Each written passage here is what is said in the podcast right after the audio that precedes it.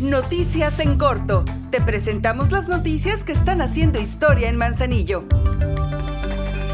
La presidenta Griselda Martínez junto con el director general de Seguridad Pública y Policía Vial Fernando Winfield recibieron al personal de agregados que asiste al viaje marítimo profesional del litoral del Pacífico de la Asociación de Agregados de Defensa Militares Navales y Aéreos de los países Estados Unidos, Canadá, China, Brasil, Colombia, Ecuador, Guatemala, Honduras, Israel, Perú, Reino Unido, República Dominicana, Turquía y Uruguay, acreditados todos por la Secretaría de Marina Armada de México, en este acercamiento fueron atendidas diversas inquietudes que manifestaron los visitantes, en particular en materia de seguridad, de lo cual se explicaron las estrategias que se han seguido en Manzanillo y de las que se han tenido resultados favorables, mismos que han sido reconocidos por el Secretariado Ejecutivo del Sistema Nacional de Seguridad Pública.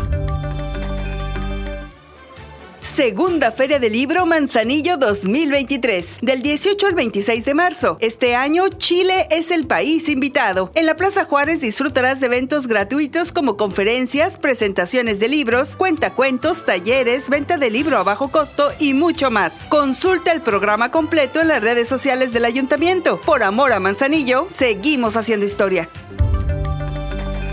al dar porcentajes de un estudio de Chile donde se demuestra que personas en situación de calle con trastornos mentales pueden ser sanados y reinsertados socialmente, la Comisión Estatal de Salud Mental y Adicciones dio a conocer al Consejo Municipal Manzanillense en ese rubro que ese modelo podría ser de aplicación para Manzanillo. Durante esta sesión, se dieron algunas interacciones con la asistencia sobre la falta de condiciones para garantizar una atención completa a personas en esas condiciones.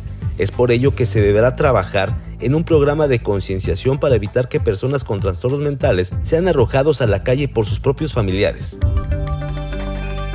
El proceso para que cientos de manzanillenses accedan a uno de los programas más exitosos del Ayuntamiento de Manzanillo sigue vigente en distintas sedes y comunidades. En esta ocasión, el Centro Municipal de Negocios se convirtió en el lugar de concentración para dictar las bases del programa de Emprendiendo mi Autoempleo, a través del cual se apoyarán a cientos de familias de los barrios, colonias y comunidades del municipio para que abran un nuevo negocio o mejoren el que ya tienen, generando economía local.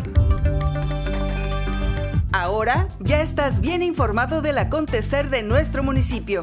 Trabajamos por amor a Manzanillo y unidos seguimos haciendo historia.